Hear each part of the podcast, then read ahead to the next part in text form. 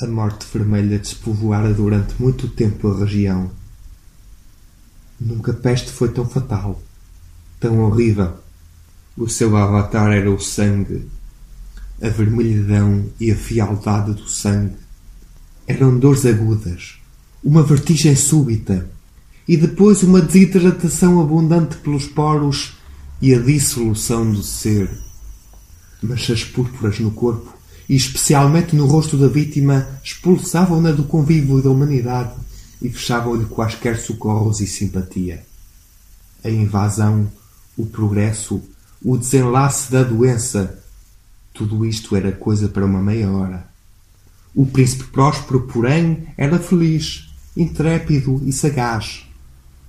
Quando os seus domínios ficaram meio despovoados, convocou um milhar de amigos vigorosos e de coração alegre escolhidos entre os cavaleiros e as damas da sua corte, e meteu-se com eles num retiro profundo situado numa das suas abadias fortificadas.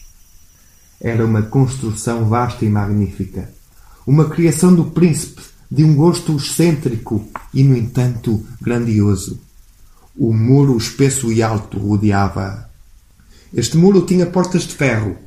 Os cortesãos, uma vez entrados, Serviram-se de funilhos e de martelos sólidos para soltarem os ferrolhos.